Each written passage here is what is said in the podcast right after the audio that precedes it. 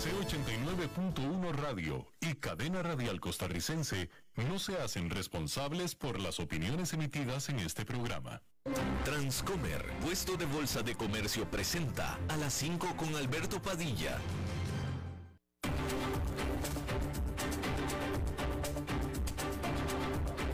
Inicia a las 5 con Alberto Padilla un programa diseñado con el objetivo de llevarte diariamente un tema de actualidad, acompañado siempre de reconocidos editorialistas, de lunes a viernes a las 5 de la tarde por CRC 89.1 Radio, a las 5 con Alberto Padilla. Hola, ¿qué tal? Saludos, bienvenidos a esta emisión de A las 5 con su servidor Alberto Padilla. Muchísimas gracias por estarnos acompañando. Gracias por estar ahí. Le mando cálidos saludos desde la señal y las instalaciones de CRC 89.1 Radio en San José, Costa Rica, desde donde estamos transmitiendo hasta el punto en el tiempo y en el espacio en el que usted nos está escuchando, porque estamos transmitiendo simultáneamente en diferentes plataformas, por ejemplo en Facebook Live, en la página de este programa, a las 5 con Alberto Padilla, así como también en el canal de YouTube de este programa, también en podcast, en las diferentes plataformas más importantes para ello, notablemente Spotify, Apple Podcast, Google Podcast y otras cinco importantes plataformas más. Aquí en Costa Rica este programa que sale en vivo en este momento a las 5 de la tarde se repite todos los días a las 10 de la noche aquí en CRC 89.1 Radio. En esta ocasión me acompaña al otro lado de los cristales tratando de controlar los incontrolables el señor Nelson Campos y la producción general de este programa, siempre poderosa, desde Bogotá, Colombia, a cargo del señor Mauricio Sandoval. Hay que comenzar mencionándole que Ucrania y Rusia, actualmente los peores enemigos del mundo, firmaron un acuerdo este viernes en Estambul para reanudar las exportaciones de granos desde los puertos ucranianos del Mar Negro. Este acuerdo fue eh, intermediado por las Naciones Unidas y por el presidente de Turquía, Recep Tayyip Erdogan. Y con este acuerdo deberían de desbloquearse, de liberarse alrededor de 18 millones de toneladas de granos ucranianos que han estado almacenados esperando ser exportados. El bloqueo de Rusia de los puertos ucranianos es lo que ha hecho aumentar de manera exponencial los precios de los alimentos y exacerbado el hambre del mundo. Herbert Diess fue sacado como presidente de la Volkswagen luego de los encontronazos que tuvo la compañía o él con el Consejo de Trabajadores de la empresa que representa a los empleados. Diez había tratado de reimaginar a la Volkswagen como un, una automotriz de automóviles eléctricos y de imponer grandes recortes de costos. Y ahora será reemplazado por Oliver Bloom, que es el director general de la división Porsche de la Volkswagen. La administración Biden autorizó otro, eh, otro cargamento, otra entrega de armamento para Ucrania con un valor de 270 millones de dólares. Un oficial estadounidense dijo que cientos de soldados rusos mueren cada día en la guerra. Antes, la CIA había estimado que 15 mil soldados rusos habían sido, eh, habían perecido hasta ahora. Separadamente, Vladimir Zelensky, el presidente de Ucrania, le dijo al diario Wall Street Journal que él no eh, contemplará ningún cese al fuego que permita que Rusia se quede con territorio ucraniano. Y el gobernador del estado de California aprobó una legislación que autoriza a los ciudadanos privados el demandar a otros ciudadanos que violen las leyes eh, de armamento del Estado. de tal manera que individuos van a poder buscar daños comenzando desde 10 mil dólares por, eh, por ejemplo, en el caso de que alguien esté eh, transando o vendiendo y comprando armamento de manera eh, ilegal. El mecanismo para reforzar esta ley, que es a través de terceros, es similar al que se usa en Texas para atacar a los que proveen de abortos. Pareciera que es más bien como una respuesta, por no decir como una burla. En el estado de Texas se aprobó hace meses una ley en la que si tú facilitas a alguien un aborto, y facilitar puede ser como ser el chofer, llevar en el conductor, ser el Uber de una persona que se dirige a, asistir o a realizar o a recibir un aborto, yo te puedo demandar a ti. Bueno, pues en el caso de California, yo te puedo demandar a ti si yo veo que tú estás haciendo algo ilegal con una arma. ¿Sí? Eh, la Corte Suprema de los Estados Unidos permitió que esta ley de Texas se llevara a cabo. Por tanto, entonces, el gobernador de California retó a la Suprema Corte de Estados Unidos a que bloquee esta ley de California. Bien,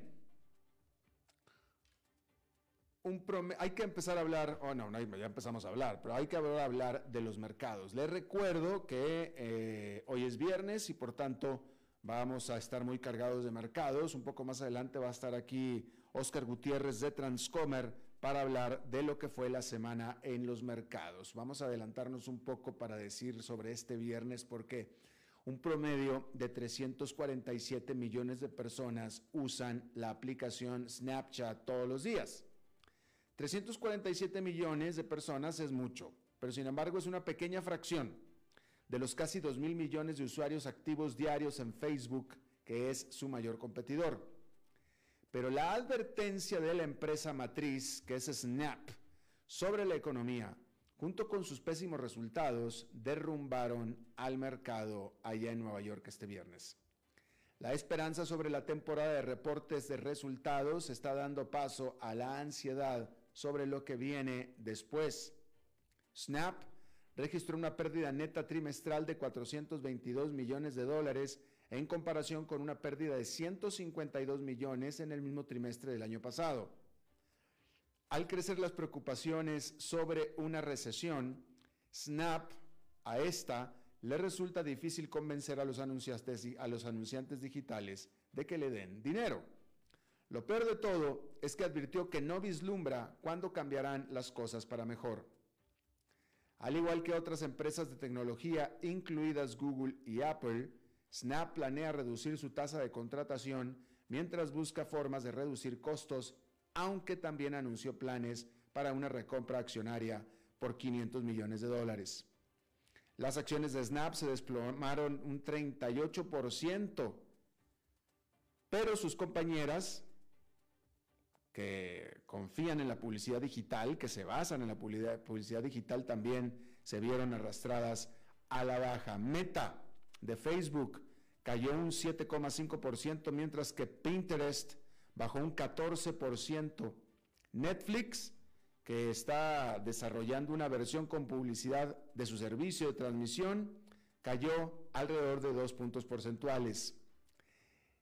El Nasdaq de tecnología pesada o pesado en tecnología también tuvo pérdidas en esta jornada. Las ventas minoristas en los Estados Unidos aumentaron un 1% en junio en comparación con el mes anterior, disipando algunos temores de que los estadounidenses comenzarán a comprar menos a medida que aumenta la inflación.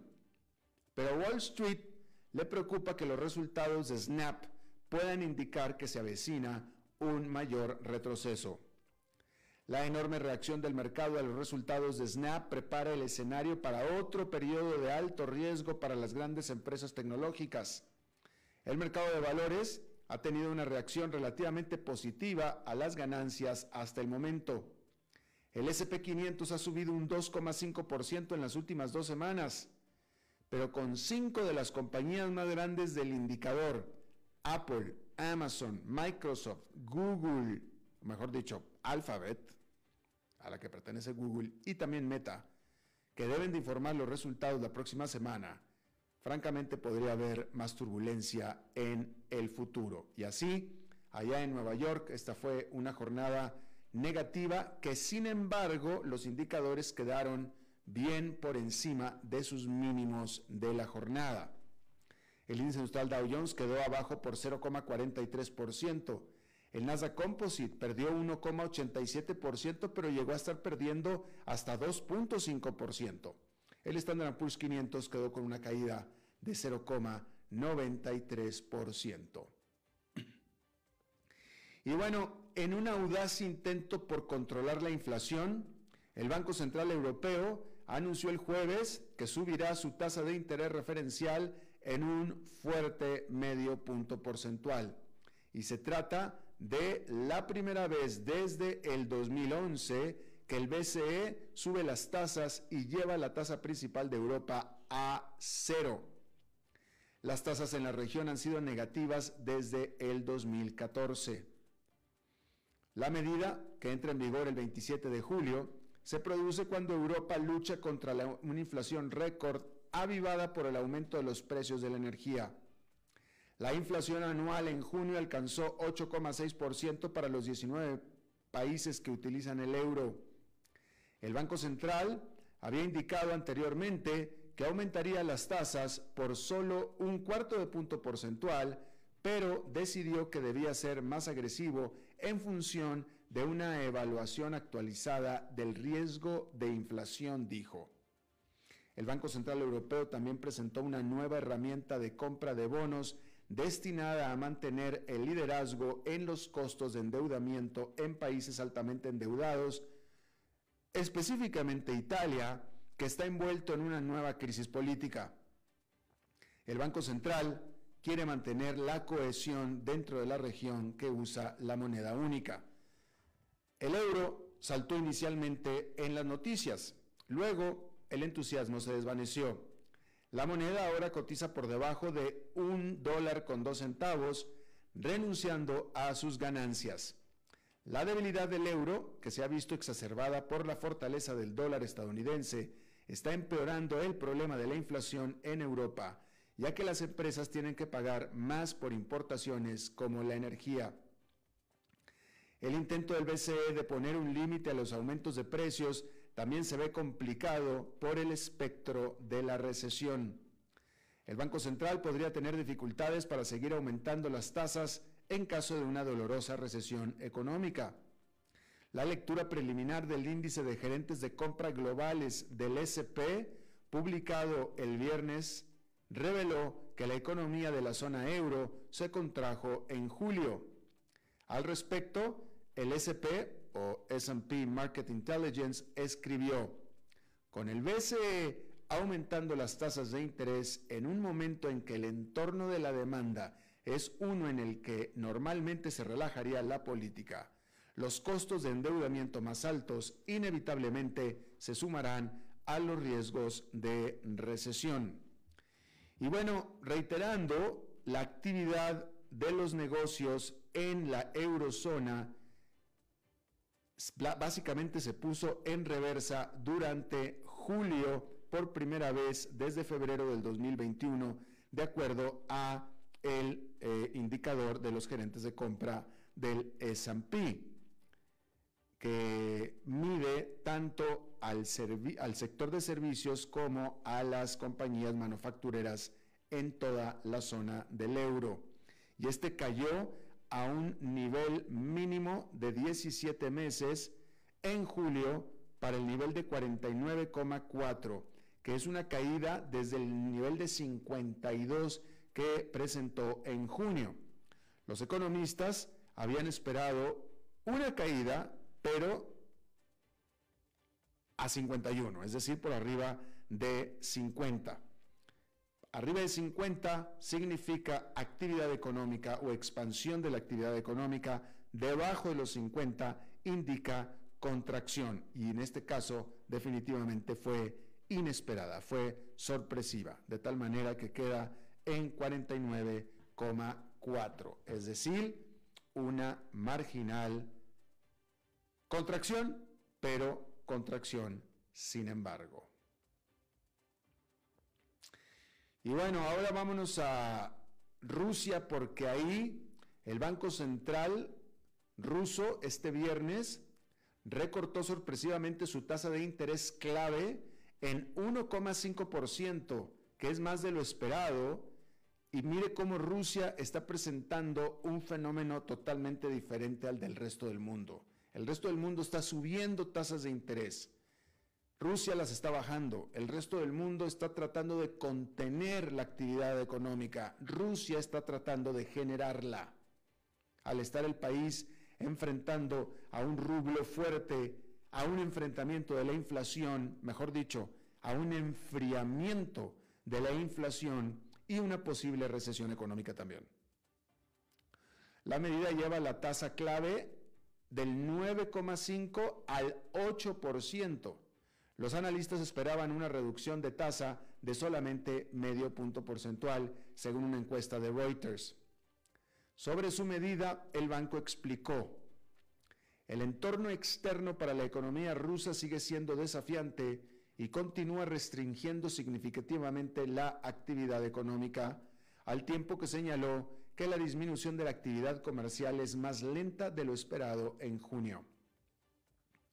Se trata del quinto recorte de tasas del Banco Central de Rusia en lo que va del año, tras un salto de emergencia del 9,5 al 20% a finales de febrero con la invasión de Ucrania por parte de Moscú en este eh, intento continuo del Banco Central de Rusia de tratar de estar en control de la situación o al menos que no se le salga de las manos.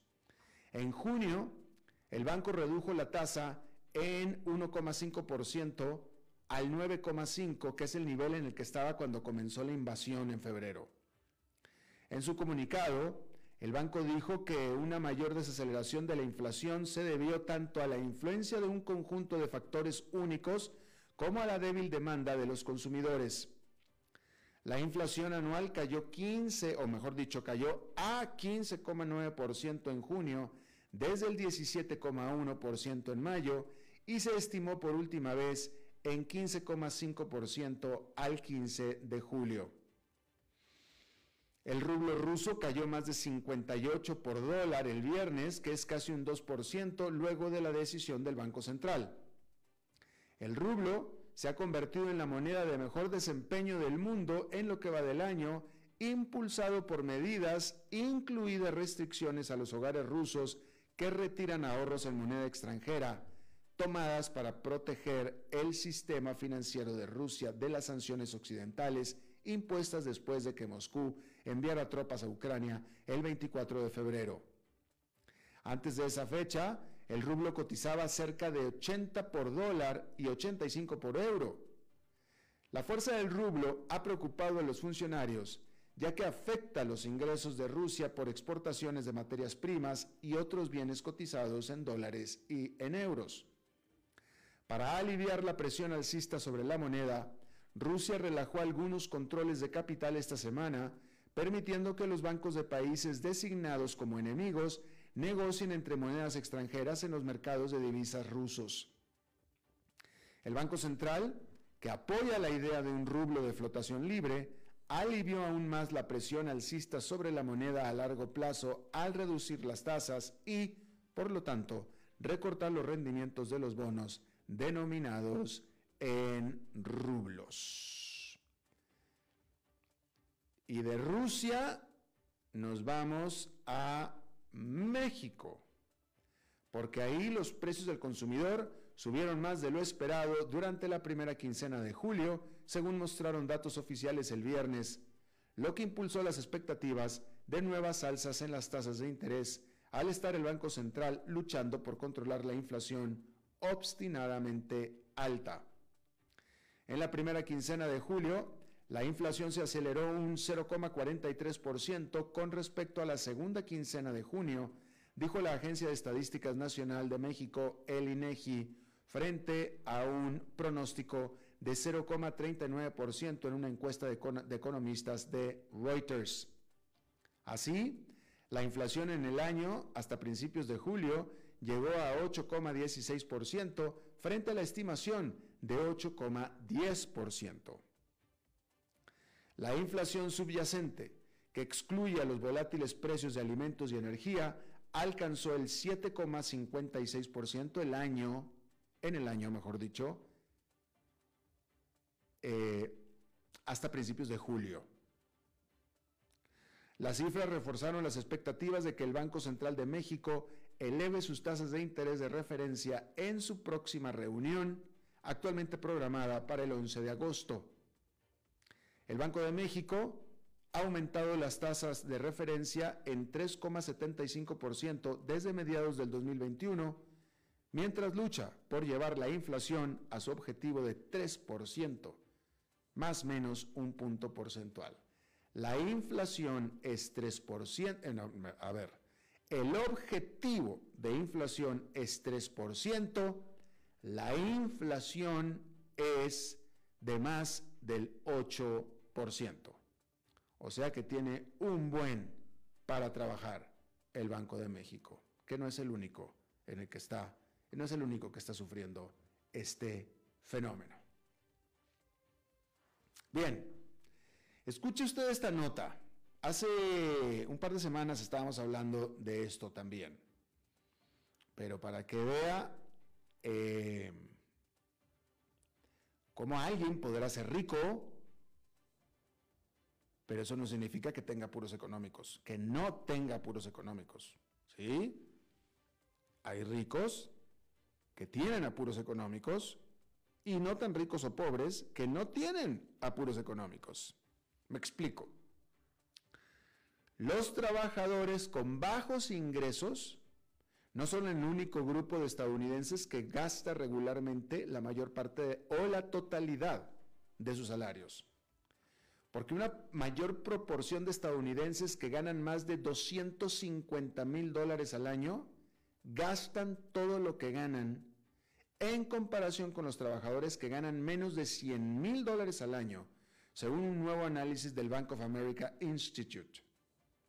Sin duda, las personas que realmente viven de cheque en cheque tienden a estar más bajo en la escala de ingresos, según dijo la compañía. Pero los hallazgos también muestran que una parte significativa de los trabajadores de todos los niveles de ingresos gastan regularmente todos sus ingresos o hasta más.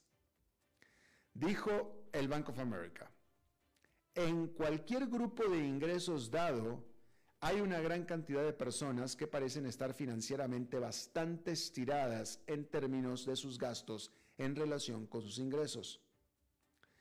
Los economistas de Bank of America aprovecharon datos de clientes anónimos para observar las cuentas de depósito de los clientes en el primer trimestre del 2022, concentrándose en las entradas de efectivo como ingresos y otros depósitos, así como las salidas como pagos con tarjetas de crédito. Descubrieron que a medida que aumentan los ingresos de las personas, sus gastos a menudo, a menudo superan las ganancias y otros depósitos.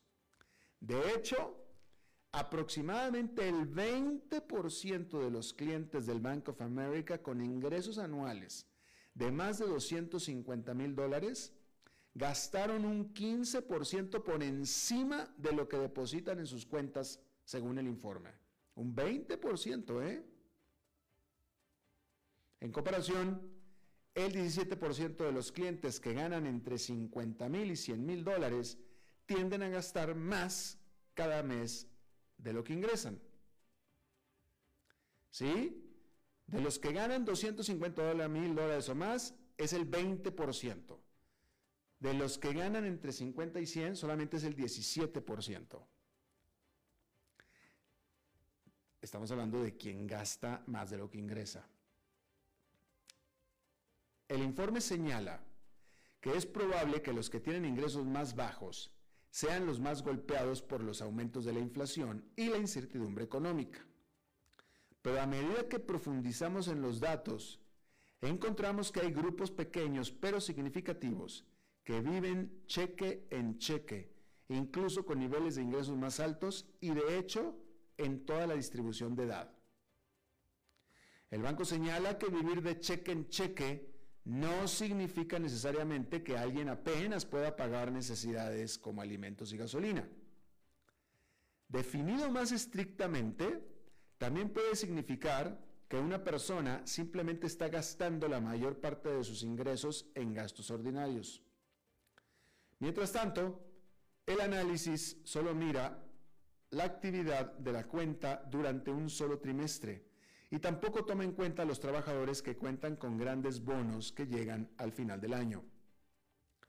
Los clientes de altos ingresos también podrían estar pagando la hipoteca de una casa o depositando una parte de sus ingresos en cuentas de corretaje o de inversión, lo que en su cuenta bancaria parecería como un gasto, una erogación, una salida.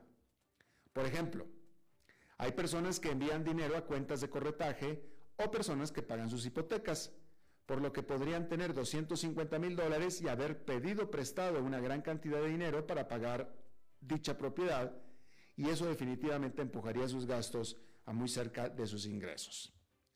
Pero el punto es que 20%, la quinta parte,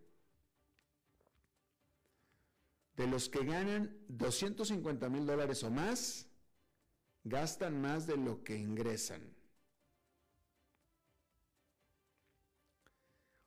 Y como siempre he dicho yo aquí,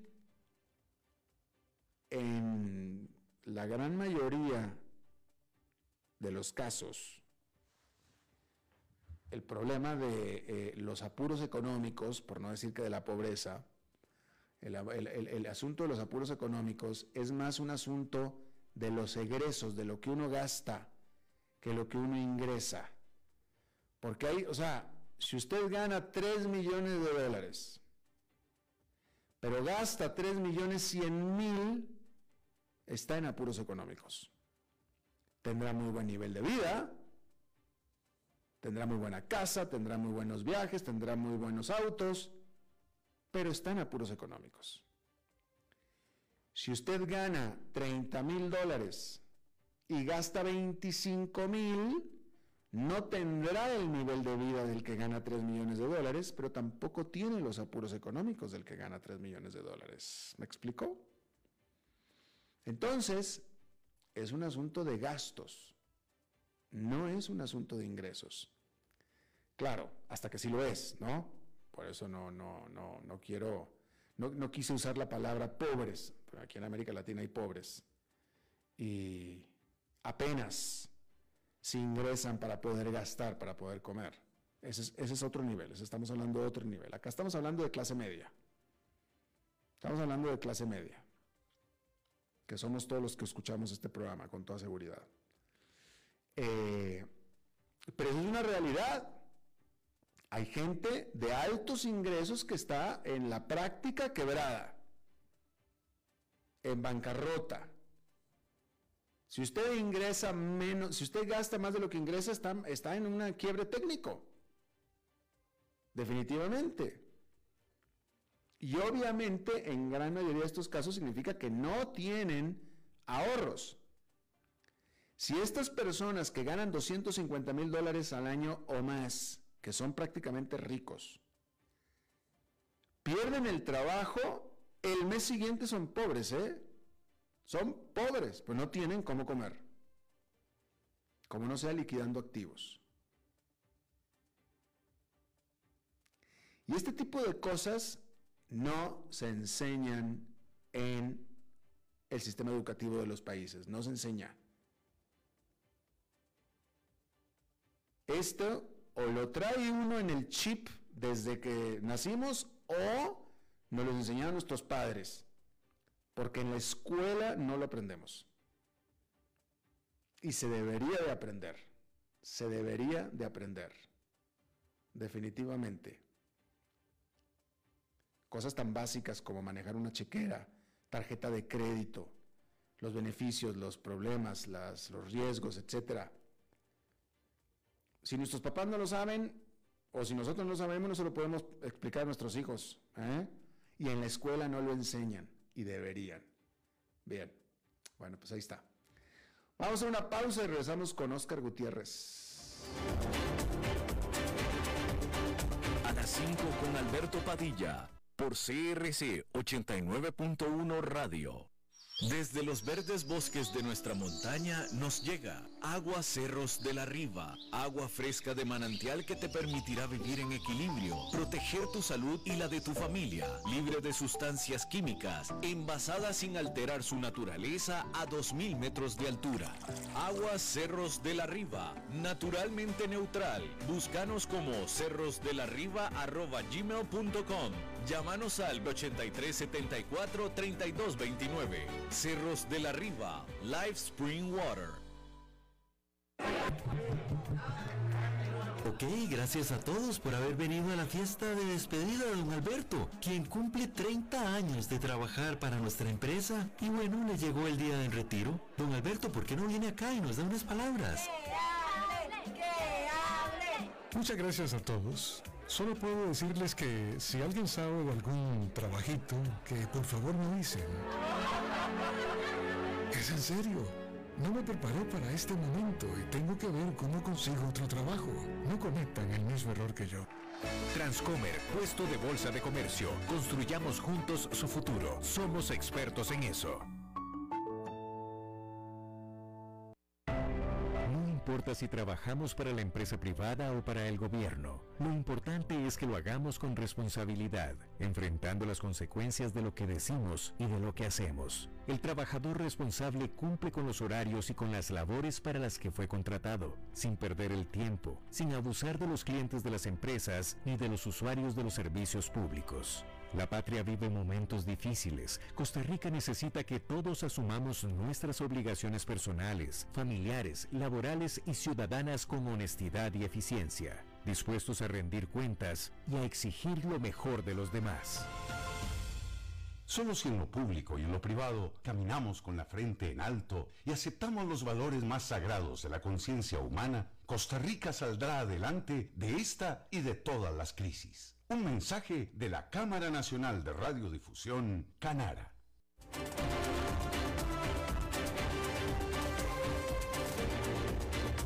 Seguimos escuchando a las 5 con Alberto Padilla. Bueno, gracias por continuar con nosotros. Es viernes, viernes de mercados y vamos a hablar de la semana de mercados con Oscar Gutiérrez presidente de la Casa de Bolsa, puesto de bolsa Transcomer. Oscar, ¿cómo estás?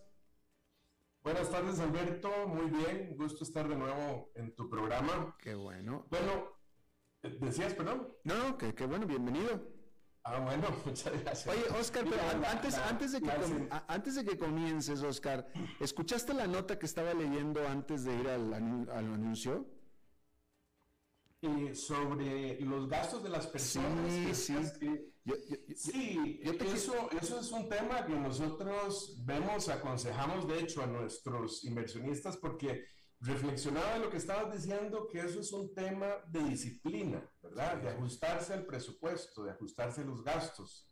Eh, porque si bien personas que ganan hasta 250 mil dólares no se pueden ajustar a, a gastos, este, bueno, en el fondo es es como una tendencia a vivir eh, más de lo que se puede. Y en el fondo, lo que yo reflexiono, lo que decías, es que es falta de orden y disciplina, básicamente. No es cierto. Y ah, eh, ah, eh, orden y disciplina, pero pues al final es educación financiera, educación financiera, pues es la palabra, ¿no? Sí, hay algunos lugares en que están tratando de incluir, me parece que algunos estados en Estados Unidos están tratando de incluir dentro del currículum de, eh, del high school, de, las, de, los colegios, empezar a, introducir este tema de educación financiera, que es algo que se debe inculcar desde temprana edad. Nosotros, bueno, dentro de los programas que tenemos, tenemos eh, eh, minutos de consejos financieros que van orientados un poco a eso, a ir inculcando esa disciplina. Definitivamente. Bueno, bueno, adelante con tu segmento entonces, Oscar. Ok, bueno, mira, esta semana fue una semana buena. ¿Verdad? El, el SIP cerró con 2.55 de ganancia, todos los sectores subieron El único que quedó prácticamente igual, que es el de servicios públicos, que pierde 0,03%, es prácticamente cero. Todos los, de, todos los sectores en realidad subieron, productos discrecionales de consumo un 3,85, industriales 3,11, energía 2,48. El día sí fue un día negativo, como mencionabas hace un rato, provocado principalmente por eh, la caída de Snap. En realidad en el día, bueno, hubo algunos sectores positivos, el de servicios públicos subió 1%, bienes raíces 0,27, productos de consumo masivo 0,14, los demás bajaron y el que peor estuvo de todos los sectores fue el de servicios de comunicación, dentro del cual está precisamente eh, compañías de servicios de Internet como Snap. Eh, en esto, bueno, habíamos mencionado que estas semanas iban a ser de movimientos ante la expectativa eh, de los resultados de las empresas. Y en este caso, eh, es Snap el que provoca este movimiento importante. Yo quería mencionar en esto que los resultados de las empresas no es solo ver qué pasó, ¿verdad? Porque los analistas decíamos que tienen una expectativa, habíamos hablado en ocasiones eh, pasadas que eh, los analistas pueden representar tal vez la mayoría de los inversionistas, no todos, pero no necesariamente es exactamente lo que el mercado espera, son los líderes del mercado tal vez, pero más importante muchas veces de los resultados es eh, que la línea que traen muestra qué es lo que va a verse hacia adelante. Y realmente esto explica por qué a veces los resultados aparentemente son normales o buenos y en el fondo la acción o sube o baja y esto es más por la guía, por la expectativa que se muestra en la conferencia de los resultados hacia qué es lo que va hacia adelante. Si bien es cierto, eh, la pérdida en Snap fue eh, un poquito más de lo esperado, si uno lo ve por acción fueron dos centavos versus un centavo.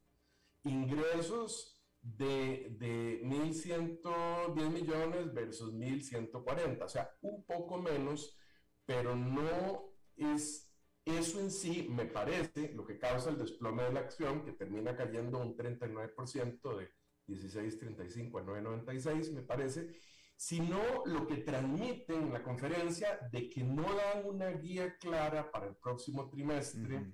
Hablan de, de que reducen contrataciones para gastos operativos, eh, que los ingresos eh, eh, se espera que estén flat, ¿verdad? que estén estables. Entonces, me parece que es esta, esta guía que dan, que no es muy concreta, que no es positiva, se interpreta negativa por varias este, entidades que ranquean, que le dan un grado de inversión, digamos, a la acción, le bajan la calificación y eso, y eso hace que caigan fuertemente las acciones y con ello que caigan otras acciones eh, eh, importantes como Google, estoy viendo que cayó, bueno, Alphabet, como decías, el 5.63, Facebook 7.59, Baidu, que es como decir el Google chino, 3.15, Pinterest un 13.51. Solo Twitter sube un poquito, un 0.81, me imagino que eso tiene más que ver con las expectativas de si finalmente se logra el, el, el negocio con Elon Musk o no. Pero esto, eh, eh, bueno, es una expectativa porque estas compañías, muchas de estas, bueno, Google, como mencionabas igual, y Meta, eh, reportan la semana entrante. Y esto es como un preparativo de lo que la gente puede estar esperando que pase la semana entrante. la semana entrante, de hecho, va a ser una semana muy intensa. Reportan cerca de 900 empresas. Ahora vamos a mencionar tal vez algunas. El clímax, digamos, de la temporada es dentro de dos semanas. En, la semana que cierra el 5 de agosto reportan cerca de 3.000 empresas, es el grueso, y luego empiezan a reportar eh, cada vez menos. Y también se junta con eh, la reunión de la Fed para ver si el aumento de tasa será 0,75 o 1%, que entre eso están las, las apuestas. La semana pasada habíamos hablado de otras empresas que estaban por reportar, mencionábamos, eh, puedo mencionar algunas y, los resultados que tuvieron. Goldman Sachs eh, tuvo un resultado positivo de, lunes, me parece que fue que reportó, de 7,73 versus 6,58, un 17,5% más. Eh, subió entonces en la semana de 294 a 324, eh, un 10,2% más. Hubo más ingresos en mil millones que lo esperado, eh, mil millones de dólares en el, en el trimestre, y se atribuye principalmente a un mayor negocio eh, bueno, entre otras cosas, pero en un mayor negocio en transacciones de bonos, parece que tuvo un cerca de un 50% más eh, de transacciones que le generó más comisiones. Bueno, esto es una noticia positiva del sector bancario. El otro eh, que quisiera comentar un poco también fue Netflix, que si bien algo mencionaste parece que, que cayó hoy, pero en la semana terminó, terminó subiendo de 190 a 222, un un 16,8%, producto de que los resultados fueron de 3,2 eh, eh, dólares por acción versus 2,94, que era lo, esperado, un 8,8% más. Pierde cerca de 970 mil suscriptores, pero el mercado esperaba que se perdieran 2 millones de, suscriptores. Igual eh, se habla de recuperarlos este trimestre que viene los suscriptores eh, que termina teniendo eh, en el trimestre de 220,7 millones versus 220,2. Entonces el mercado en realidad tomó esa parte positiva. Acordémonos que eh, Netflix había tenido dos caídas muy fuertes cada vez que anunciaba sus resultados. Hace, hace dos trimestres estaba viendo que la caída fue cerca de 500, del precio de 509 a 400. Hace un trimestre cayó aún, aún más de 348 a 228 y ahí más o menos se ha estabilizado. Bueno, había bajado un poco más, ahora eh, recupera a, 222 pero yo me parece, no sé si me parece que fue con la, la última eh, resultado que habíamos conversado que que Netflix ya, ya se había castigado bastante, ¿verdad? O sea, es una caída, si lo vemos desde los 509 ahora, bueno, es, es, un, es un porcentaje muy alto que ha caído. Ahorita estaba viendo que el, precio de utilidades de Netflix en este momento está en 17,9 eh, veces.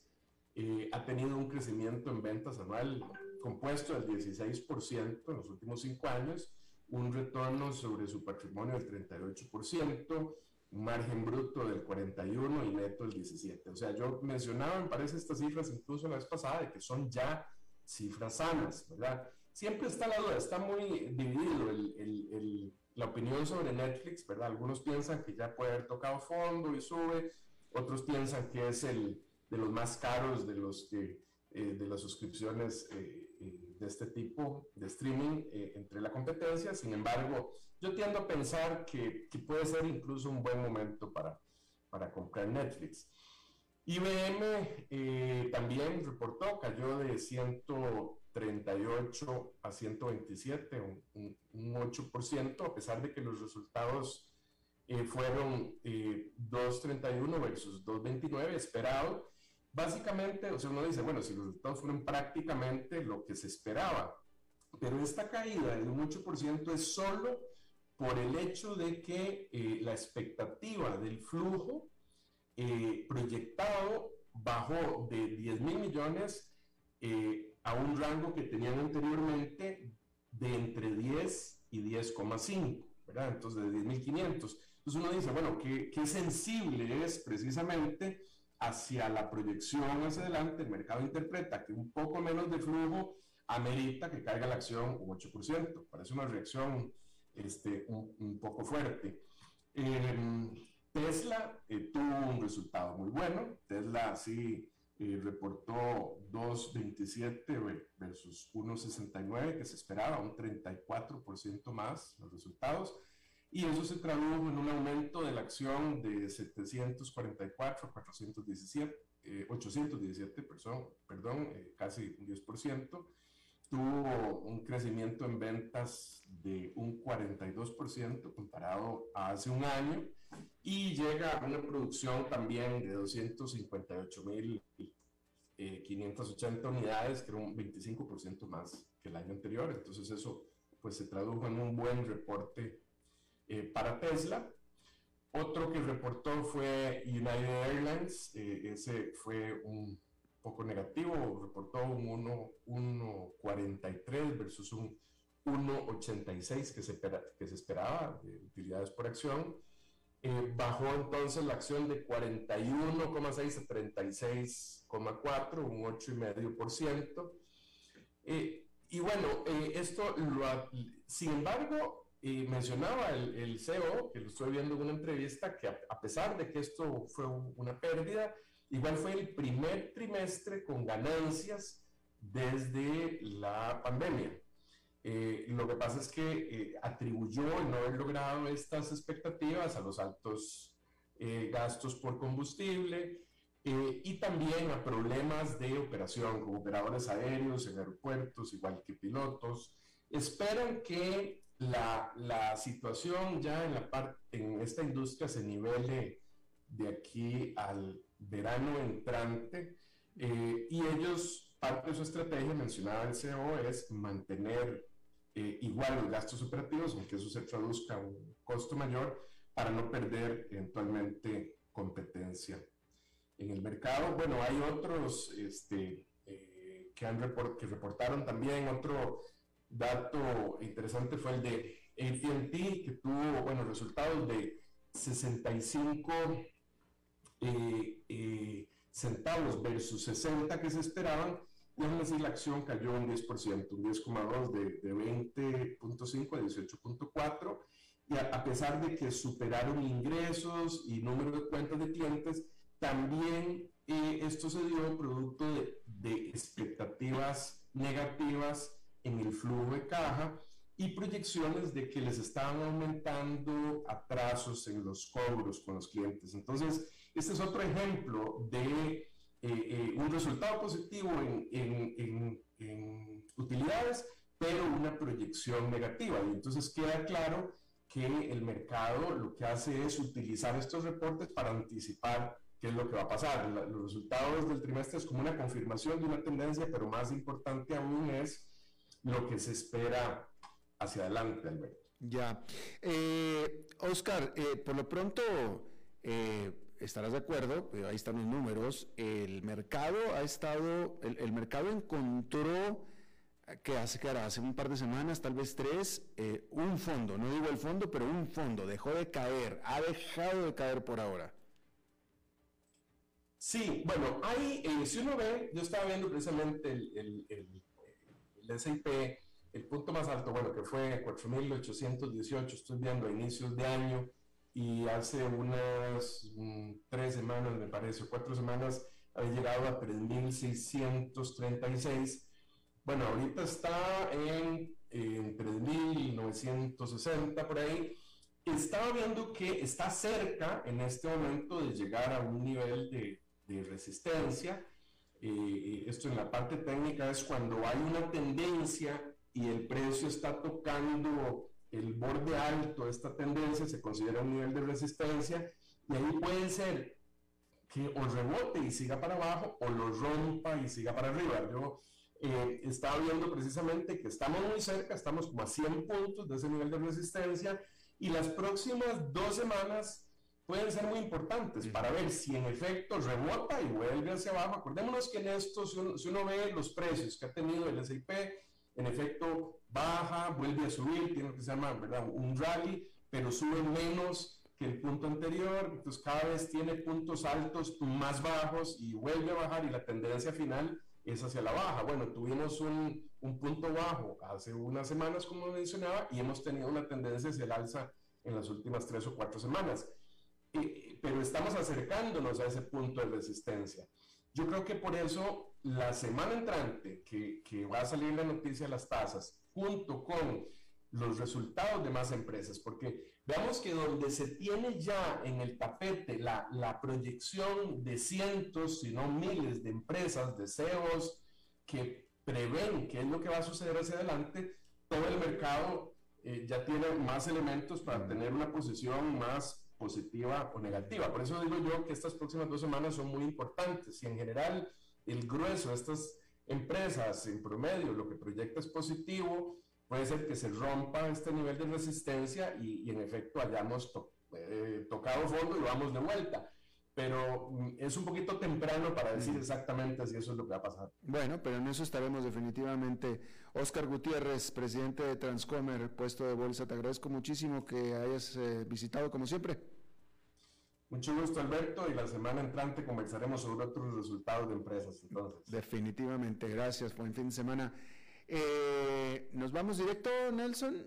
¿O vamos a corte? Vamos a corte y regresamos con más. A las 5 con Alberto Padilla, por CRC 89.1 Radio.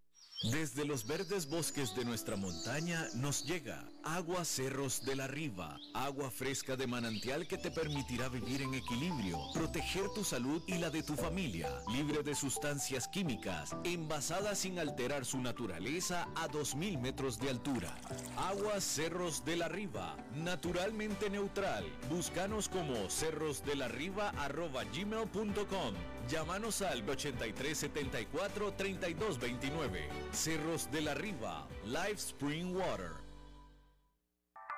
Papi, este es el muchacho del que te hablé, Carlos. Ah, sí. Usted es el famoso. este sí, señor, mucho gusto en conocerlo. Quiero que sepa que mi relación con su hija es algo muy serio. Sí, papá. Estamos listos para tener un futuro juntos. Ah, sí. Pues cuénteme, ¿cómo están sus finanzas? Su portafolio de inversión, sus activos líquidos y el balance general del presupuesto de la pareja. Ya saben, ingresos y gastos. Eh, este, ¿qué cosas? ¡Uy, papi! Sí, porque ya saben, para estar listos, primero hay que prepararse. Transcomer, puesto de bolsa de comercio. Construyamos juntos su futuro. Somos expertos en eso.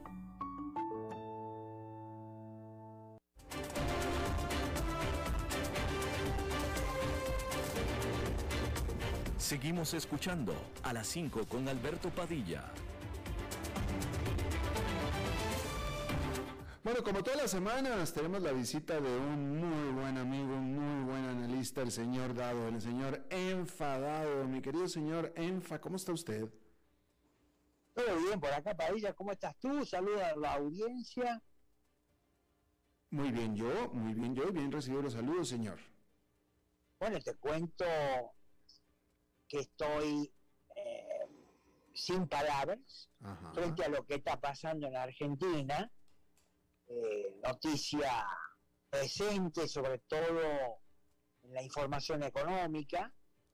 Vemos que Argentina está colapsando, hay un vacío de poder, la gente y los analistas y los periodistas que antes no se animaban a mencionar la palabra vacío de poder, lo están haciendo ahora, y bueno, todo consecuencia de políticas que han fracasado en la historia de Argentina, del mundo. Eh, el gobierno sigue creyendo que para juntar dólares hay que cortar prácticamente todas las importaciones, eh, bloquear el acceso a dólares de la gente común y hasta de las empresas. La nueva ministra de Economía parece que no está produciendo resultados y bueno, ya en Argentina hay una situación muy, muy terrible con el tema de que los precios están aumentando, ahora sí, literalmente todos los días, hasta la semana pasada venían haciéndolo semanalmente, y ya los comerciantes, las empresas, no están vendiendo sus productos porque no saben a qué valor lo van a reponer. Y bueno, es una historia lamentablemente que Argentina la ha visto, eh, por lo menos eh, la vida que yo tengo la he visto dos o tres veces, dos veces como mínimo. Mínimo. Como mínimo.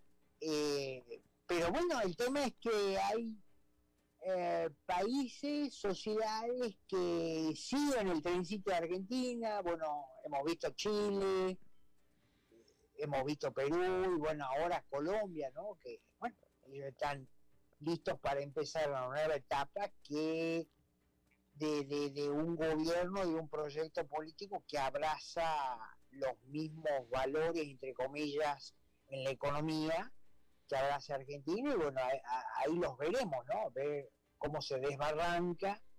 En este caso se desbarrancan las sociedades después del voto, porque no es que alguien ha venido, ha tomado el poder, como en Cuba en su momento, este, y bueno, ha iniciado una, una tarea de demolición de la economía y de la política a lo largo de las décadas.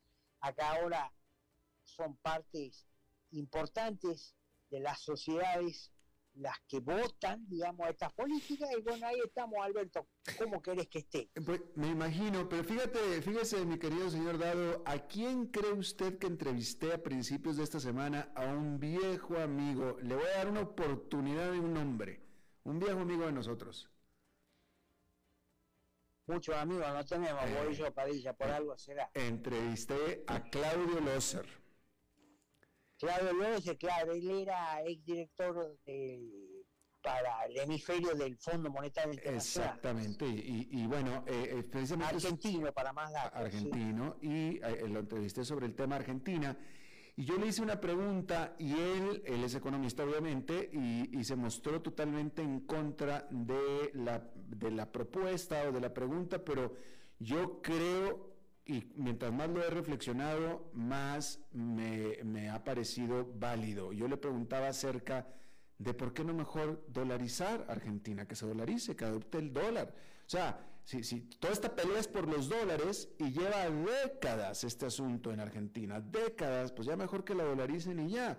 Eh, eh, eh, o sea, él, decía, él, estuvo en contra, dice que no le gusta la idea, que tiene una serie de problemas de implementación, etcétera. Claro que sí los tiene, pero Ecuador tomó la dolarización en tiempos de crisis, El Salvador también.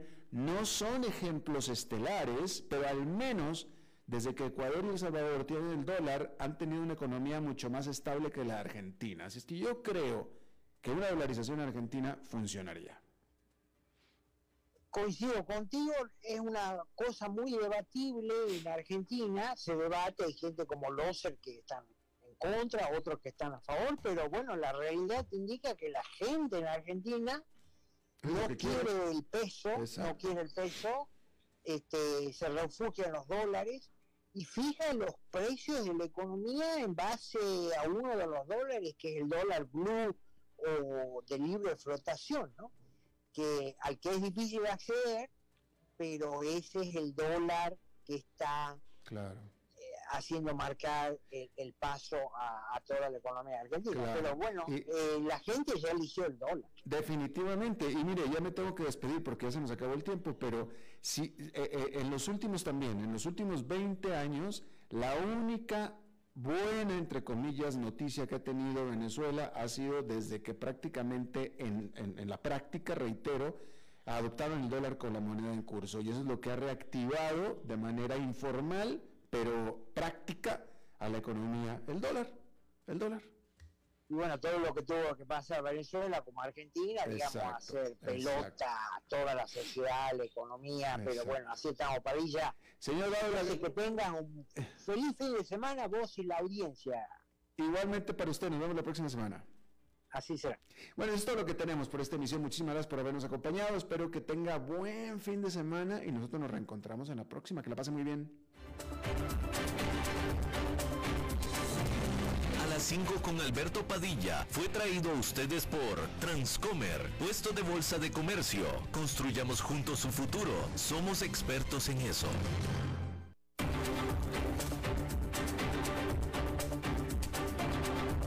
Concluye a las 5 con Alberto Padilla un programa diseñado con el objetivo de llevarte diariamente un tema de actualidad, acompañado siempre de reconocidos editorialistas, de lunes a viernes a las 5 de la tarde por CRC 89.1 Radio, a las 5 con Alberto Padilla.